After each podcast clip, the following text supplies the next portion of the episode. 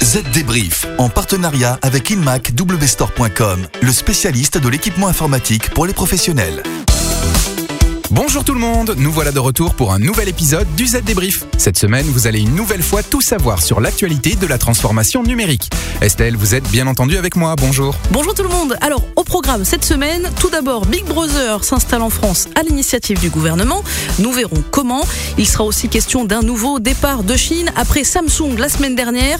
C'est Fitbit qui fait ses valises et quitte l'empire du milieu. Oui, on parlera aussi des déboires du projet Libra et de la vulnérabilité des PME face aux adeptes du piratage informatique. Et enfin, de la nouvelle version du système d'exploitation Mac. Ah, je sens que vous êtes content, David. Allez, le Z débrief, c'est parti.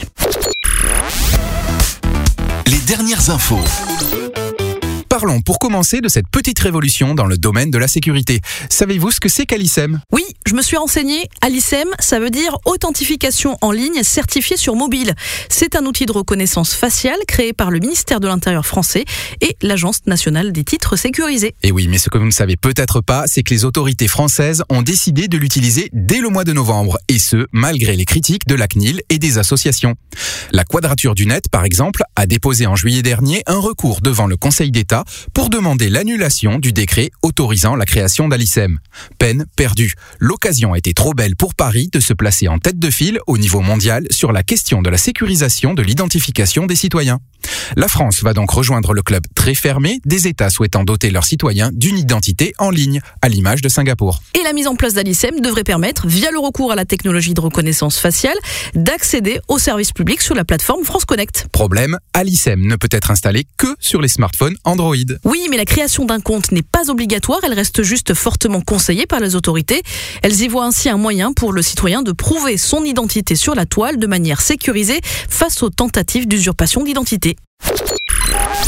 Maintenant, voici le dernier impact de la guerre commerciale que se livrent les États-Unis et la Chine, David. Fitbit, le fabricant de bracelets connectés, vient d'annoncer la relocalisation de sa production en dehors de Chine à partir de janvier prochain.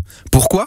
Les dirigeants de Fitbit ne l'ont pas dit, mais on peut imaginer, comme pour Samsung qui a pris précédemment la même décision, que les coûts douaniers vont exploser du fait du différent commercial entre la Chine et les États-Unis. Cet été, Fitbit a fait partie du groupe d'entreprises qui ont adressé des courriers au président des États-Unis pour s'opposer à son projet d'augmenter les tarifs douaniers sur les importations chinoises. Peine perdue, le groupe américain fait donc ses valises.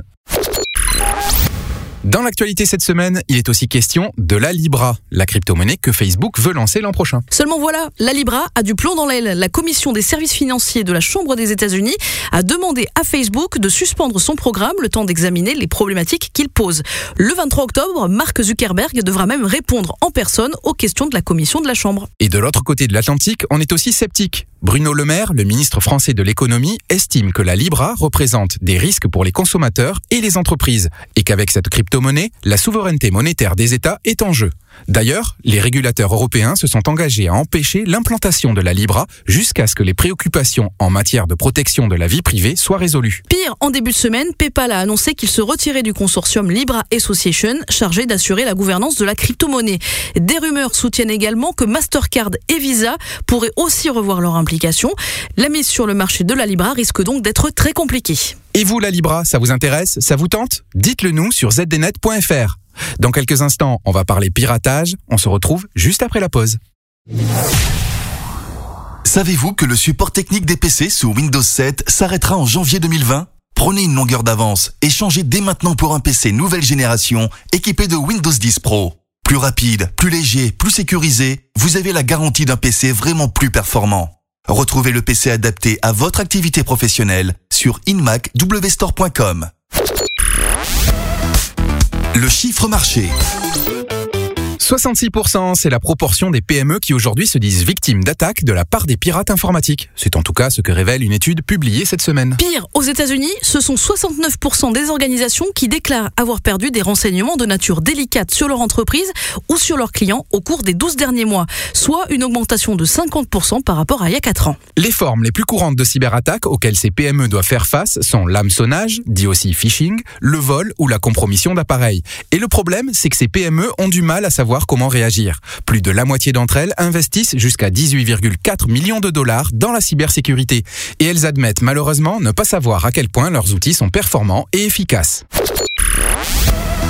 ça peut toujours être utile. Allez, cette dernière partie, elle est pour vous, David. Vous, le grand fan des produits Apple. Dites-nous tout de la nouvelle version du système d'exploitation pour les Mac. Eh bien, macOS 10.15 Catalina vient effectivement de sortir. Alors, mes préconisations, sachez que pour l'avoir testé, Catalina, c'est pas mal. Euh, je n'ai pas rencontré de problème majeur, mais je ne suis pas infaillible. Surtout lorsqu'il est question de bugs chez Apple. Arrêtez d'être sarcastique, Estelle. Oui, bien sûr, il va y avoir de nouvelles mises à jour mineures à télécharger dans les jours à venir, mais rien de grave. Vous pouvez bien entendu attendre si vous ne voulez pas recommencer l'opération trop de fois et bénéficier dans quelques semaines d'une mise à jour cumulative. Mon conseil, attendez, surtout si vous avez une utilisation professionnelle de votre Mac. Un autre groupe de personnes devrait à mon sens attendre un peu si j'ai bien compris. Et oui, les DJ et tous ceux qui ont passé du temps à édifier leur bibliothèque iTunes. Pourquoi? Eh bien parce que iTunes est désormais banni de Catalina et avec lui toute la personnalisation que vous avez faite sur ce logiciel. Donc prenez votre mal en patience, ça vous évitera des déconvenues fâcheuses. Merci pour ces bons conseils, mon cher David. À votre service. Voilà, votre podcast Le Z Débrief est terminé. On se retrouve la semaine prochaine. Bye bye. Z Débrief, en partenariat avec InMacWstore.com, le spécialiste de l'équipement informatique pour les professionnels.